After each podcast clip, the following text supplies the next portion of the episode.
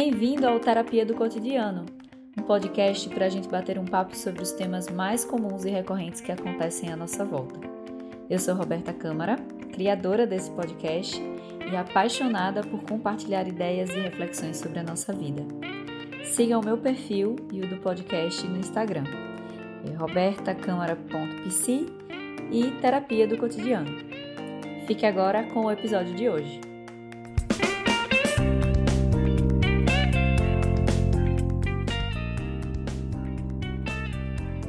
Vamos começar mais um episódio. O episódio de hoje ele traz um, um, uma temática que eu acredito que muita gente vai gostar, que muita gente vai se beneficiar.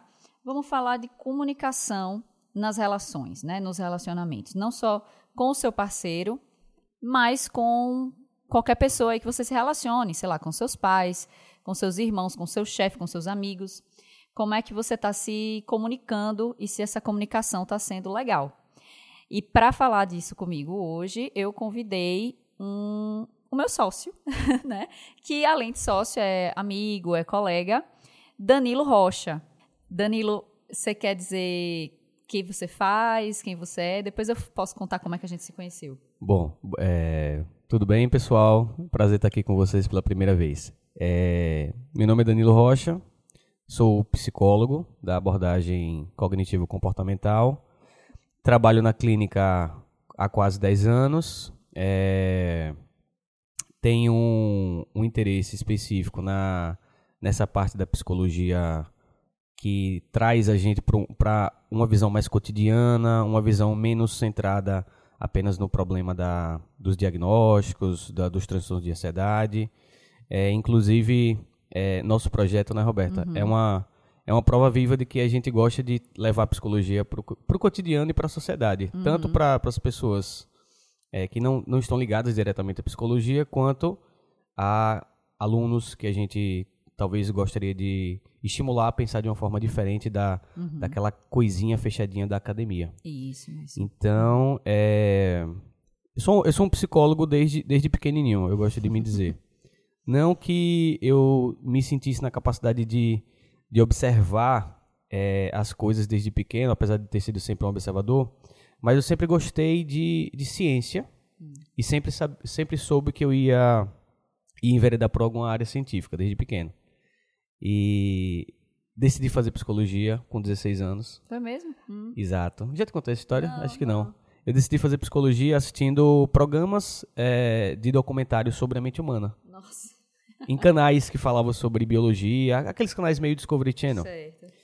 E que, que às vezes mostrava as raízes biológicas, as raízes evolutivas da, de por que, que o homem é assim e não de outro jeito, entendeu? Uhum. E eu fiquei tão fascinado que eu falei, e se eu fizesse psicologia? Talvez seria melhor do que a medicina.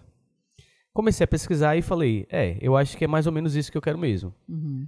E aí eu, eu, eu, tive a sorte de não passar por, por algo que muitas pessoas passaram, inclusive Aninha estava falando isso em outro é. episódio, que é a, a, dúvida do que escolher para fazer na vida. Então, eu já fui muito direto, foi uma linha reta. Eu falei, eu quero estudar isso. Nossa. E comecei a, a fazer psicologia. E é um caminho até diferente, porque muita gente começa pensando, eu quero ajudar os outros. Uhum. Ou eu quero me ajudar. Ah, essa, essa é, é, clássica, assim. Eu tenho uhum. muitos alunos que dizem isso. Eu comecei a fazer psicologia porque eu tenho algum problema, eu tenho alguma questão, e aí eu vou cursar uma coisa para eu me ajudar. Gente, não, não faz isso. Uhum. Não é, não é um, um, investimento legal. É, eu, até achava, eu até achava bacana essa ideia de, de ajudar as pessoas, mas o que me pegou muito é, foi aquela. Foi uma certa. Até vai, eu chamaria de vaidade de ser uma pessoa que entende da mente humana. Uhum. Eu sempre achei isso muito bonito, assim como eu acho o físico bonito por, por entender do, do universo. Eu eu escolhi a psicologia para entender da mente humana. Eu acho que isso era, é um tipo de conhecimento muito bonito para se ter. Ai, que legal. E aí, é, bom, eu conheço Danilo porque a gente estudou na mesma faculdade. Vocês estão vendo, gente? Todo mundo que fez psicologia na federal, eu foi convidado praticamente para esse podcast. ainda vai ter mais gente, viu, gente? Calma que vocês vão ver ainda que como, como eu catei todo mundo é do panelinha, curso. Né? Da é, UFES. acaba sendo, de certa forma, né? Então, Danilo estudou lá na UFES, ele é meu veterano. E ele até fez o meu trote. Você lembra que você fez o trote da minha turma? Fiz de várias Eu lembro, turmas. mas eu não lembro de ter sido muito ativo nesse trote. Não. Não lembro de ter jogado. Não, é, foi, é, foi, É. foi bem legal. Foi um trote bem bacana, assim, foi tranquilo. E aí a gente se batia lá nos corredores e tal. Quando eu me formei, eu, minto, antes de me formar, né, eu já me interessava pela área da, da, da TCC, né, cognitivo comportamental, e poucas pessoas trabalhavam com isso aqui. Uma delas era Danilo. Eu- a outra era Priscila, que eu já falei aqui dessa história lá no episódio sobre terapia que eu gravei com ela. Então a gente né, teve esse contato sobre pós-graduação, sobre a abordagem, e posteriormente eu comecei a fazer terapia com o Danilo. A gente fez terapia por quase um ano, né? E aí eu é, acho que eu- você me deu alta, sei lá, alguma coisa assim. Não foi A gente fechou alta, a gente fechamos fechou um ciclo. E a gente começou a se aproximar primeiro profissionalmente, né, com alguns projetos e tal. E aí a gente acabou virando amigo. E agora somos sócios, porque nós temos um projeto Uhum. juntos, se chama, Sim. se chama Cognilab. Cognilab. É um curso para terapeutas cognitivos iniciantes, né? Sim. Bom, mas vamos falar do nosso assunto de hoje.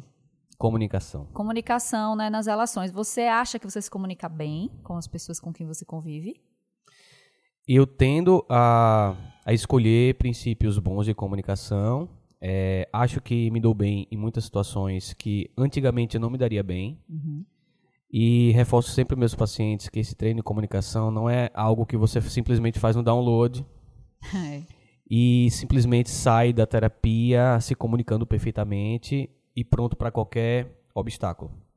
Na verdade, a comunicação é tão fundamental e tão constante quanto o treino na, na, na malhação, Roberta. Uhum. Porque se a gente, se a gente esquece, se a gente para de, de, de colocar em prática os princípios de uma boa comunicação, a gente volta a ter aquela nossa rotina de operar e falar baseado na raiva, no medo, no, no- no desconforto de não desagradar o outro. Então a coisa vai se atrofiando mesmo. A gente volta a ter velhas rotinas de, de conversa. Então, comunicação é, é um músculo que a gente precisa sempre estar ativando através de bons princípios. É, então, essa pergunta é interessante porque eu não, não me vejo é, estagnado de- na- em cima de uma torre de marfim, onde eu digo, eu já aprendi a me comunicar. Eu acho que todos os dias existem novos desafios que faz a gente pensar e repensar e, inclusive, refletir sobre quanto que a gente está bom nesse, nesse fundamento, quanto, quanto que eu, quão, quão bem eu estou no quesito me comunicar com raiva, por exemplo Uhum. né? Então, é, é, uma, é uma jornada. É. Uma jornada de autoconhecimento e autocontrole. E treino, muito treino. Eu percebo, a, a gente é, faz muito isso, né? Eu faço, faço com vocês, a gente tem um grupo de, de, de colegas, né? Da, da, da psicologia e de amigos, né? Para mim são, Uhum. são amigos. E a gente, de vez em quando, coloca lá, né? A gente compartilha assim, gente, eu preciso responder uma Sim. coisa. O que é que vocês acham dessa resposta? Tô, tô sendo clara, tô sendo assertiva, vocês acham que isso tá legal? Uhum. Já aconteceu muitas vezes comigo. Gente, eu tô, eu tô chateada, tô com raiva, eu não tô conseguindo pensar numa uma resposta eh, muito bacana e eu quero a opinião de vocês. Então a gente, a gente também passa por isso. E de, é muito legal esse grupo. é, né, de, da- a gente trocar essa, essa É. figurinha aí, né? Sim, sim. Literalmente, muitas vezes, trocar A figurinha. gente, é, a gente troca a gente troca figurinha pra, pra entender se aquilo que a gente tá falando tá pegando pesado um pouco, ou tá, às vezes tá sendo leve demais, quando deveria ser um pouquinho mais direto, né? É. Não exatamente grosso, que eu tenho a vontade de explicar aqui a diferença. Hum. Porque muitas pessoas entendem isso como opostos, né? É, se eu for assertivo, e- isso significa que eu não vou mais ficar calado. Então, será que ser assertivo é ser direto ao ponto? Hum. E às vezes não é, porque ser direto ao ponto pode fazer você uma pessoa grossa. Meio rude, meio é, pouco empática com o outro. Uhum. Então a gente vai. Quero trazer aqui a diferença entre ser grosso, ser, ser agressivo, no caso, né? Ser passivo e ser assertivo. Pronto, então já entrou nesse próximo tópico que eu ia perguntar, né? Sobre assertividade. Certo. É, assertividade, para mim, é, é, uma das, é uma das queridinhas da minha, da minha prática psicológica quando envolve habilidades sociais, porque eu tenho percebido que, independente do- dos problemas que a, gente, que a gente atende, né? E você está aqui para confirmar isso, tenho certeza. Existem problemas de comunicação. Existe sempre algo que pode melhorar na comunicação. É muito difícil a gente encontrar é, uma pessoa que já está toda formadinha, que não precisa melhorar nada no quesito comunicação. Até porque nós mesmos, terapeutas, precisamos ir sempre melhorando, refinando, né? É, modelando esse, esse diamante, que nunca chega a ficar perfeito. É, e em, em, quase todos os problemas da, da, da clínica, a gente pega pessoas com um pouquinho ou muita déficit em comunicação que a gente precisa trabalhar para que as, as questões interpessoais delas sejam mais fluidas.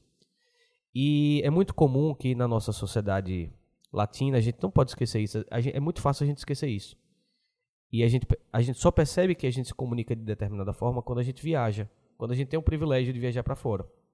Uhum e, por exemplo, vai para um, um, país mais desenvolvido e a gente descobre que as pessoas lá são mais, digamos assim, direta. Às vezes até fazendo a gente se confundir com uma certa grosseria, né? Uhum. E é, nossa sociedade latina, ela preza muito pela, pelo, pela esquiva, pela, pela evitação do desconforto do outro. Aprendemos desde pequeno que é feio desagradar o, o tio que quer abraçar a gente e a gente não quer abraçar. Então, os pais falam assim: abrace seu tio, abrace seu amigo, abrace, abrace é, sua tia avó, porque senão ela vai ficar chateada. Ixi. E não tem nada de errado isso. Só que às vezes isso pode ir passando a, a, a gente a impressão de que desagradar os outros é, é uma coisa muito feia. E aí a gente cresce com, esses, com esse esquema, com esse script de, de regras, achando que desagradar as pessoas é uma coisa muito feia. Né? É muito comum a gente ver isso no dia a dia é, as pessoas começam a ter alergia a conflitos, quando na verdade conflitos são coisas, são situações onde a gente pode melhorar e desenhar nossas linhas na areia, nossos, nossos limites, né? Então, é, essa ideia de, de, de que se expressar é algo negativo, é algo que vai te colocar em, em perigo, ela na verdade ela está equivocada, porque existe um, um outro polo, um outro polo que não faz parte desse dessa falsa dicotomia, certo. né? Uhum. E aí eu vou tentar ser um pouquinho mais enxuto agora uhum. e mais formal, talvez. Uhum. É, a gente tende a, a encarar essa, esse padrão de comunicação como dois extremos. Ou seja, ou a gente é passivo ou a gente é agressivo. Quando a gente é passivo, a gente tem o bônus de não criar conflito direto com as pessoas, a gente aceita mais o que o outro está impondo para a gente. Ou seja, existe uma nulidade de conflito. Só que ao mesmo tempo a gente se engasga com as nossas vontades que ficaram sufocadas. A gente não consegue se expressar. Uhum. E muitas vezes a gente, muitas, tem, existe muitas pessoas que toleram esse desconforto pelo, por causa do bônus de não criar conflito. É o famoso, é o famoso jargão das pessoas que são mais passivas, que é eu não tô, eu não tenho medo eu só estou evitando conflito, eu só estou evitando bronca. Tá. Uhum. Eu só quero evitar criar conflito para nada. É uma frase que eu escutei muito de algumas pessoas na minha infância, inclusive, e eu ficava sempre pensando, tá, mas qual é qual é o custo-benefício aí desse desse evitar o conflito, né? E geralmente com pessoas que é, tipo, sei lá, é, ah, eu não vou. Você sabe que com fulano não dá para discutir. Sim, sim. Né? É, exatamente. E, e, já coloca isso assim, que essa pessoa, é. ela não, não dá para entrar em conflito com essa pessoa. É, essa pessoa não vai colaborar. Uhum. Inclusive, daqui a pouco eu vou falar sobre os direitos, tá. sobre quanto que a gente precisa da colaboração do outro para ser assertivo, né? E aí, Roberta, a gente chega nesse, nesse, nesse ponto de, de, de polo, aí a gente vai para outro polo, que é a questão do ser agressivo. Quando a gente está sendo agressivo, a gente vai inverter esse ônus e o bônus. O agressivo ele tem o bônus que o passivo não tem. Ele consegue se defender, consegue fazer as vontades dele serem ouvidas mais facilmente. Às vezes até literalmente mais facilmente porque ele grita mais, muitas vezes. É aquela pessoa que pede um, uma lasanha de carne e vende frango no restaurante e ele pergunta se ele é um palhaço para as pessoas é, errarem o pedido dele. Bom, de fato ele está ele tá, é, se posicionando, né? É uma coisa boa. Uhum. Só que ele faz isso em troco de uma, de uma relação que está sendo quebrada. Ele está sendo visto pelas pessoas, ele está quebrando a cordialidade de uma relação, e isso não é legal.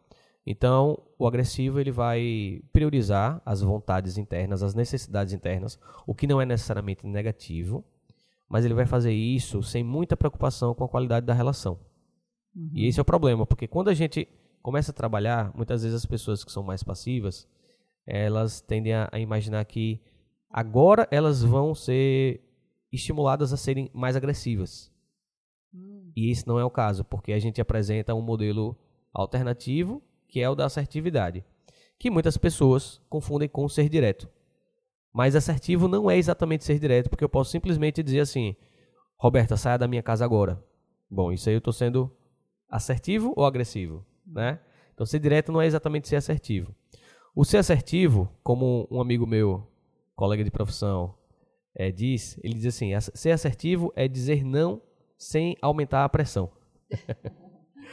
E eu gosto de, de explicar o, assertivo como um estilo de comunicação que ele, ele, ele é o oposto tanto da passividade quanto da agressividade. Então é algo meio 3D, um triângulo. Ele não está nesse nessa graduação tradicional entre agressivo e passivo. Ele é o oposto dos dois porque ele pega o melhor dos dois e rejeita o pior dos dois. Uhum. O que, que ele pega dos dois? Ele pega a cordialidade do passivo e o autorrespeito do agressivo. E ele rejeita a sufocada, a, a, a, o, o, enterro de, de, suas próprias necessidades que o passivo faz uhum. e o estilo agressivo que corta relações do agressivo. agressivo. Criando algo completamente novo e te dando a oportunidade de você falar suas, suas, suas necessidades, expressar os seus limites pessoais, comunicar os seus estados internos sem necessariamente se sentir culpado ou remorso posterior por isso. Certo. É, eu acho, depois, quando eu comecei a, a fazer terapia com você, especificamente com você, teve uma situação, já falei no, no Instagram, já falei até pra, em algumas aulas, teve uma situação que eu estava vivendo que eu trouxe para a terapia como algo muito óbvio que nada poderia ser feito e falado. Uhum porque isso ia chatear as pessoas Sim. com que eu estava me relacionando Sim. naquela situação. Sim. E aí você chegou e falou assim, mas por que, que você não pode falar nada mesmo? E eu disse, não, porque não posso, né? Se eu disser, vai, a pessoa vai ficar chateada, né? e foi uma coisa assim, e eu, eu vinha com uma ideia de que eu era muito assertiva, não sei de onde eu tive, tive essa ideia. Na verdade, uhum. minha família meio que reforçava isso, dizia: Nossa, como você é pragmática, você é uma pessoa sim, resolutiva. Sim. Eu, eu confundia isso com assertividade. Sim. Não tem nada a ver. E aí, quando você trouxe essa pergunta, assim, tipo, mas por que que você. Por que que você não pode dizer nada? E eu disse: Não, porque, obviamente, a pessoa vai ficar com raiva. E, e, aí, porque eu estava imaginando o contrário. Bom, se eu vou dizer qualquer coisa, essa coisa que eu vou dizer vai chatear outra pessoa e vai, é. vai interferir no meu relacionamento. E aí foi quando você contou uma história, que eu acho maravilhosa essa história, é, sobre uma viagem que você fez com amigos. E aí, conta aí essa história para tá. a galera. É, eu acho interessante nessa nossa conversa, porque a gente percebe que quando a gente está aberto, a gente consegue fazer mais tirar mais proveito dessa pergunta que eu fiz para você. Uhum. Que é o porquê de você seguir alguma regra. Nós seguimos regras de uma forma muito aleatória, às vezes sem saber. Muitas vezes as pessoas têm um fetiche psicológico em descobrir é, qual foi a situação mágica que fez elas serem o que elas são hoje. Uhum. Né? Ah, eu quero voltar para o meu passado para descobrir por que, é que eu sou assim. Muitas vezes essas regras que a gente carrega, eu, eu daqui a pouco conto a história. Ah. eu, acho só, eu só acho importante pontuar isso muitas vezes essas regras que a gente carrega são resultados de, de fatos aleatórios que aconteceram na nossa vida, desde a infância, onde a gente aprendeu, por exemplo, você aprendeu em um dia na sua infância que ser passiva com os seus professores era te colocava em menos problema. Que era uma regra que de alguma forma fazia sentido naquele, naquele contexto. Só que aí você vai replicando, repetindo, aprendendo de novo, em outras situações que o ser passivo te, do, te deixou fora de problemas em outros momentos. Então você vai, vai começando a calcificar essa regra, a engessar, a dizer, ah, então é verdade. Então ser passivo tende a me deixar fora de problemas. Olha aqui como eu ainda tenho meus amigos. Talvez porque eu não, não tenha sido agressivo com eles. Então você vai começando a criar algumas regras pré-determinadas em você, que aí na ACT, minha, uma das minhas terapias do coração, a gente chama isso de self-conceitual. Uhum. Que é eu sou alguma coisa. Uhum. A gente não vê o contexto, a gente vê o, o nosso conceito, né? É, então, essa história que você citou foi uma das histórias que mais provocou mudanças no meu estilo de comunicação. Eu estou falando hoje aqui como uma pessoa que está tratando de comunicação, então supostamente eu tenho alguma expertise no assunto, mas nem sempre foi assim. Muito menos eu estava preparado. Eita, Opa. Foi mal aí, caiu um troço alguém, aqui alguém, alguém caiu. é, mas eu, eu muito menos era preparado para, para estar é, na minha própria vida, na, na posição de alguém que conversava claramente, mesmo tendo estudado formalmente assertividade. Na, nos nossos manuais de, de terapia cognitiva, a gente aprende coisas sobre comunicação. Só que, pessoalmente, eu ainda carregava algumas regras implícitas, algumas regras tácitas, de que era, é, era, era feio discordar de alguma pessoa, era feio mudar de opinião. Eu tinha, eu tinha uma certa regra de que se eu tivesse uma opinião, se eu falasse para você que eu não gosto de café com leite, e de repente eu pedisse café com leite, eu ia me sentir meio julgado por estar sendo incoerente. Era uma das regras que eu tinha na minha, na minha mente. Coisa que a gente aprende né, em, em alguma idade da nossa vida e a gente acaba é, esquecendo de questionar. As pessoas, inclusive, cobram por coerência, né? Ah, você não gostava disso, agora tá, agora, agora tá, não está gostando mais? Como assim? Então existe uma certa manipulação de culpa em, em vários níveis na, na nossa sociedade. Então uma das minhas regras era seja gentil com as pessoas, evite jogar incoerência para elas, evite mudar o pensamento. Por exemplo, se eu, se eu chegasse numa loja e dissesse que tinha gostado de uma camisa, e depois quando eu provasse eu não gostasse mais, eu não, eu não tivesse gostado do jeito que ela ficou em mim, eu tinha muita vergonha de dizer para a pessoa, eu não gosto, não gostei do jeito que ela coube em mim, porque eu já tinha dito que eu gostava. Então isso é só para situar nessa, nessa história, porque eu era uma pessoa que tinha muita dificuldade de me expressar para estranhos, inclusive. Uhum. Para mim sempre foi mais difícil falar com estranhos do que com pessoas próximas. E nessa história, eh, nessa história específica, eu estava fazendo uma, uma Eurotrip, é, um, é uma informação relevante porque é, tem a ver com a segurança, né? Eu estava fazendo uma Eurotrip na, em Copenhague e a Dinamarca é um dos países mais seguros do mundo.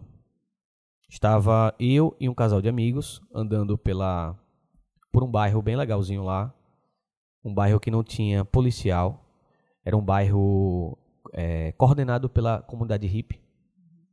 Então eles, eles tinham alguns direitos específicos, um deles era não ter policial.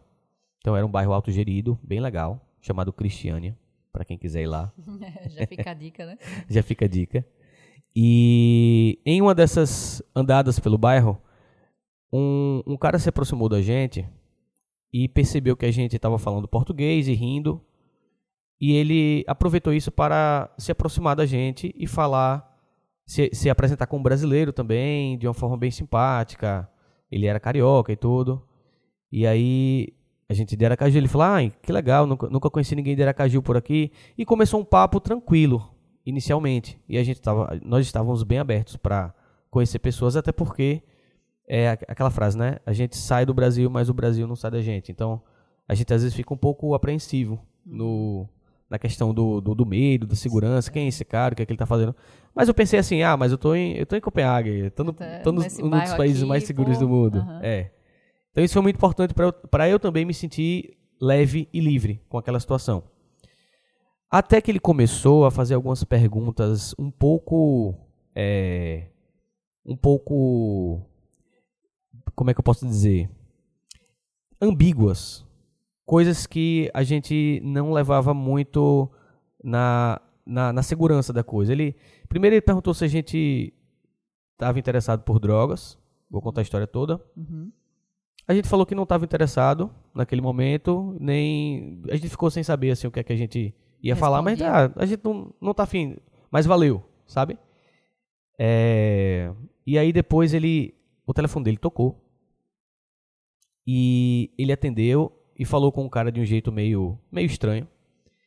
E ao final da, da conversa, ele, ele falou a seguinte frase. Em português, ele tava falando com o cara. É, ele tá falando em português, porque o cara também era brasileiro. E ele falou assim: Ah, eu vou levar uma galera brasileira que eu acabei de conhecer para conhecer vocês. Isso ele tava um pouco na frente. E nesse momento, eu senti aquela, aquele friozinho na espinha, sabe? Nossa. Da evolução, assim, coisa assim, opa, tem, tem alguma coisa estranha acontecendo, você pode estar sendo vítima de um golpe Sim. ou de algo mais sério aí. E essa minha impressão foi confirmada porque eu, quando eu olhei para meus amigos, meus amigos estavam me olhando já, com a cara de, ei, isso aí não vai rolar. Isso aí vai dar E treta. é isso, é- al- algo de errado não está certo. Tá.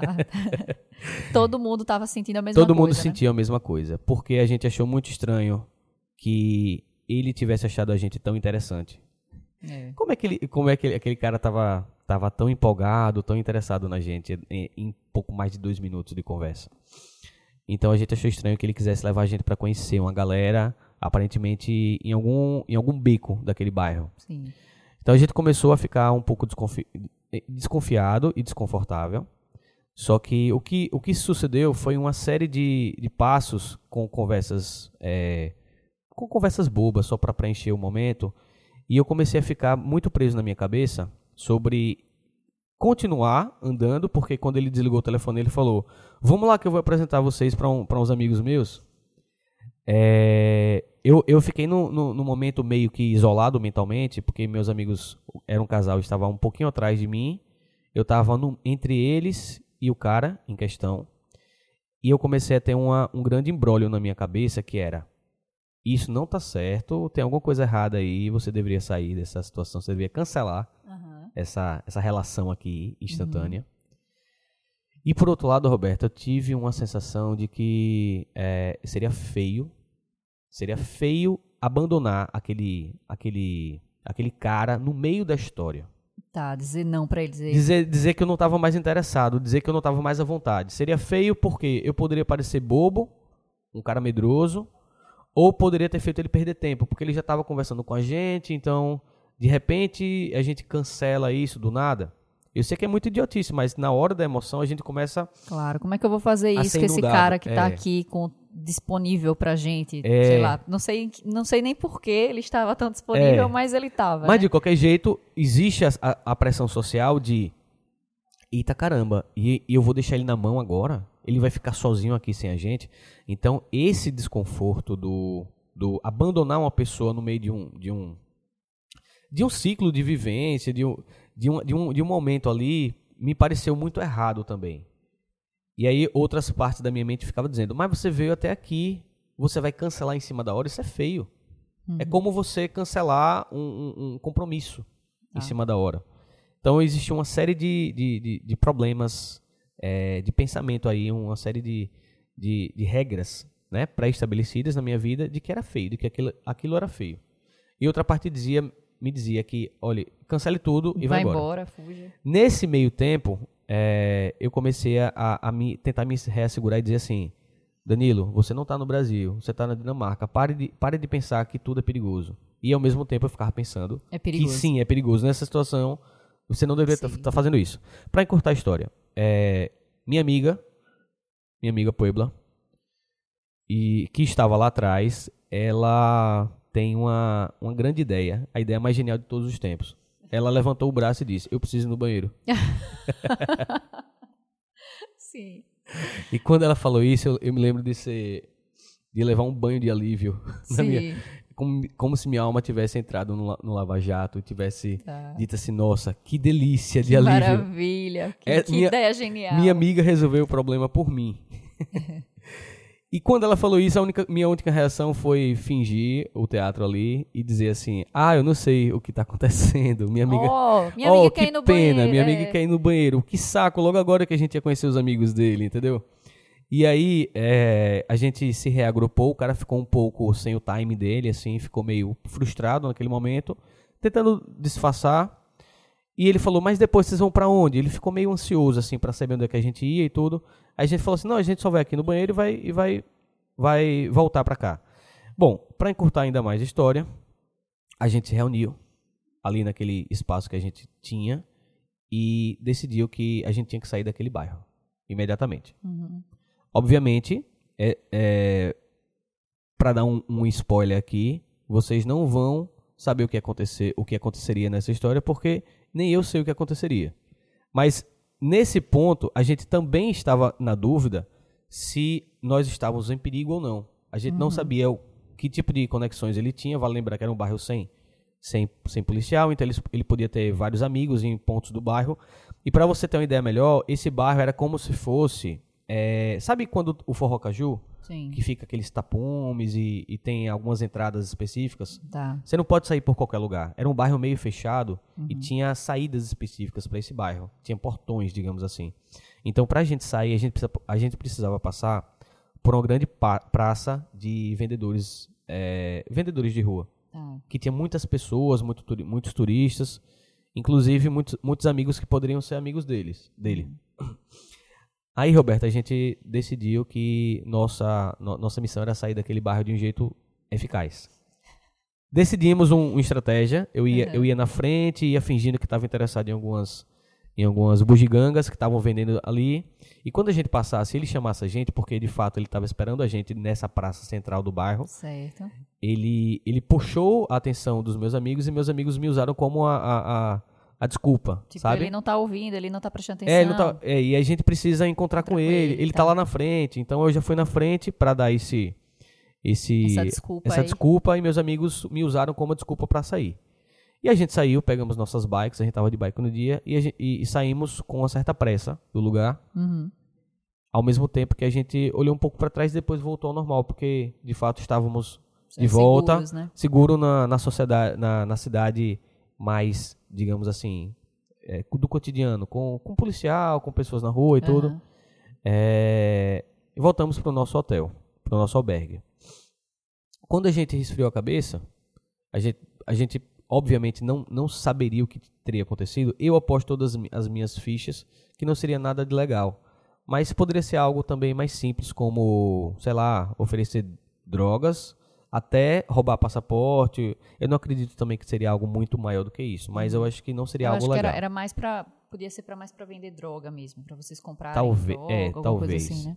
É, mas poderia ser algo mais mais, mais Ou então para enganar vocês assim, vou te vender um troço, né? não necessariamente droga, mas sei lá, brasileiro, o cara sabia que vocês eram brasileiros, eles, vocês foram uma presa específica, né? Pois é, mas existe também aquela, aquele fato de que o passaporte brasileiro é, o, é um dos mais valiosos do mundo. Você sabia uhum. disso? Não, não. Sabe por quê? Porque qualquer pessoa pode se passar por brasileiro. nos, nos, aeroportos do mundo. É. Você não pode, eu não, você não pode roubar um passaporte japonês, botar é. sua foto lá e dizer que você é japonesa, porque as pessoas vão, vão, desconfiar. desconfiar. Então o brasileiro é um dos, é um dos passaportes mais caros do, do mercado negro. Uhum. Tá? É, voltando para a história, estávamos no, nesse albergue e aí nós tivemos três reações diferentes. Minha amiga estava com muita raiva de nós dois, porque ela falou, porra, é. pode falar palavrão Pode, aqui, né? claro. É, eu eu tive que criar uma desculpa esfarrapada porque vocês dois não estavam conseguindo lidar com a situação. Eu que tive que salvar o, rolê. Eu que tive que salvar o rolê, fazendo uma desculpa merda pra vocês. E ela ficou bem puta. E eu digo sempre que ela tinha toda a razão. Uhum. O namorado dela, que hoje, que hoje é marido, estão uhum. casados, ele, ele falou assim: Não entendo porque você tá com raiva. Nós agimos em grupo e conseguimos escapar do malandro. No... ele estava na vitória, assim, ele, tá, tipo, ele, ele tava, tava, comemorando. Ele estava se sentindo alto eficaz. Tipo, olha, foi, foi ele... uma aventura que a gente se safou, né? Foi um troço bacana que a gente é, viveu. Mas, mas eu entendo ele também, porque na cabeça dele, olhando mais frio, de fato nós, nós soubemos perceber o malandro na hora que ele estava sendo malandro, que o problema do malandro é achar que ele inventou a malandragem, né? Uhum. E a gente percebeu e fizemos um plano em grupo para sair de uma situação relativamente fácil de sair. Era poderia ser difícil a gente continuasse, mas aquela situação não era tão difícil quanto outras situações mais graves, né? Mas a gente saiu com uma certa com uma relativa facilidade. Então ele estava tranquilo. E eu também digo que ele estava certo uhum. nessa perspectiva. Só que a minha reação foi completamente diferente. Minha reação foi uma reação mais interna de raiva, porque eu sabia o que eu tinha feito. Eu sabia o que tinha, o que tinha sido difícil para mim naquela situação e o grande problema, para minha perspectiva pessoal, é que eu tinha colocado minha vida em risco ou colocado meu conforto em risco aqui pela mera pela mera necessidade ou pelo meu mero achismo de evitar causar desconforto em outra pessoa que eu mal conhecia. Uhum. E que nunca mais você ia ver na vida. Que não importava para mim. Uma pessoa que não deveria ter as, a, as necessidades internas mais pesadas do que as minhas próprias necessidades. Naquele momento, eu coloquei a necessidade dele à frente da sua, à frente né? da minha, da minha própria e da necessidade. e dos seus amigos. Inclusive da minha própria integridade. Claro. É. Física, é. eu não sei o que, o que poderia acontecer. Então, nesse dia específico, eu lembro, eu lembro claramente, foi 29 de maio de 2015. Depois desse, desse, dessa, desse processo, meus amigos subiram para tomar banho, porque a gente ia ir para outro canto da cidade. E eu fiquei sozinho no bar do, do albergue, pedi uma cerveja e comecei a, a me chicotear mentalmente.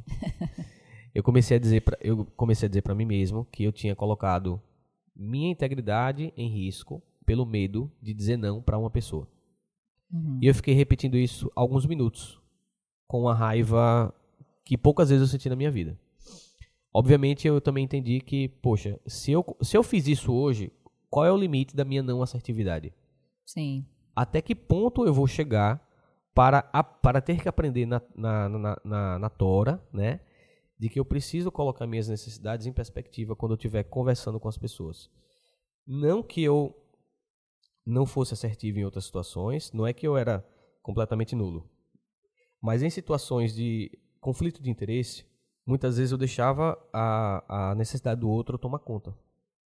Bom, é, depois de uma hora de, de, vulcão na minha mente, eu estava, eu, é como se eu estivesse dentro de um vulcão me queimando de tanta culpa.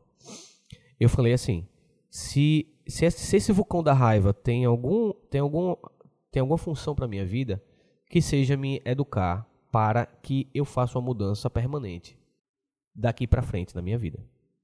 E eu coloquei uma nova regra para seguir baseado nessa situação, que até hoje eu me lembro, tanto que eu lembro agora da, da data, né? Uhum. E essa regra seria: eu nunca vou falar sim quando eu quiser dizer não para alguém.